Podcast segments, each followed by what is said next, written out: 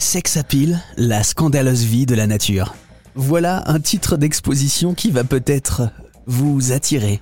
La vie intime des plantes et des animaux sans tabou, dans toute son ingéniosité et sa diversité, parfois même choquante. C'est ce qu'on pourra découvrir dans la nouvelle exposition scientifique du Muséum de Toulouse à partir du 14 octobre. Et pour nous parler du sex appeal, la scandaleuse vie de la nature, voici Isabelle Notaris, directrice adjointe du muséum. Alors Isabelle Notaris, rien que le nom de l'exposition nous donne envie d'aller la voir. Oui, mm, tout à fait. Ben, ce sera euh, une exposition euh, temporaire qui euh, a reçu le label d'intérêt national récemment par le ministère de la Culture.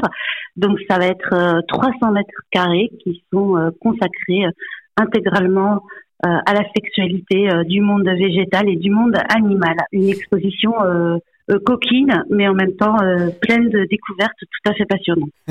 coquine et, et, fascinante. Pourquoi scandaleuse d'ailleurs la vie de la, la, vie de la nature, la vie sexuelle de la nature?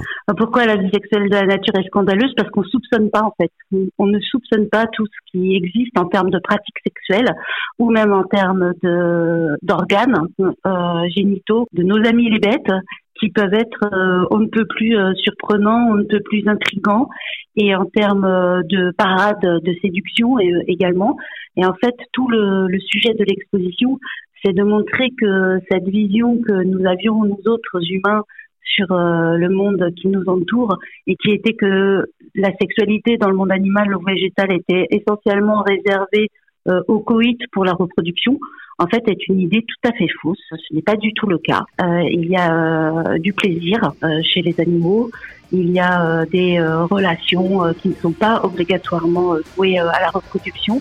Et, et tout ça est, est, tout à fait étonnant parce qu'on ne le soupçonne pas obligatoirement. Sex Appeal, la scandaleuse vie de la nature. À partir du 14 octobre au Muséum de Toulouse.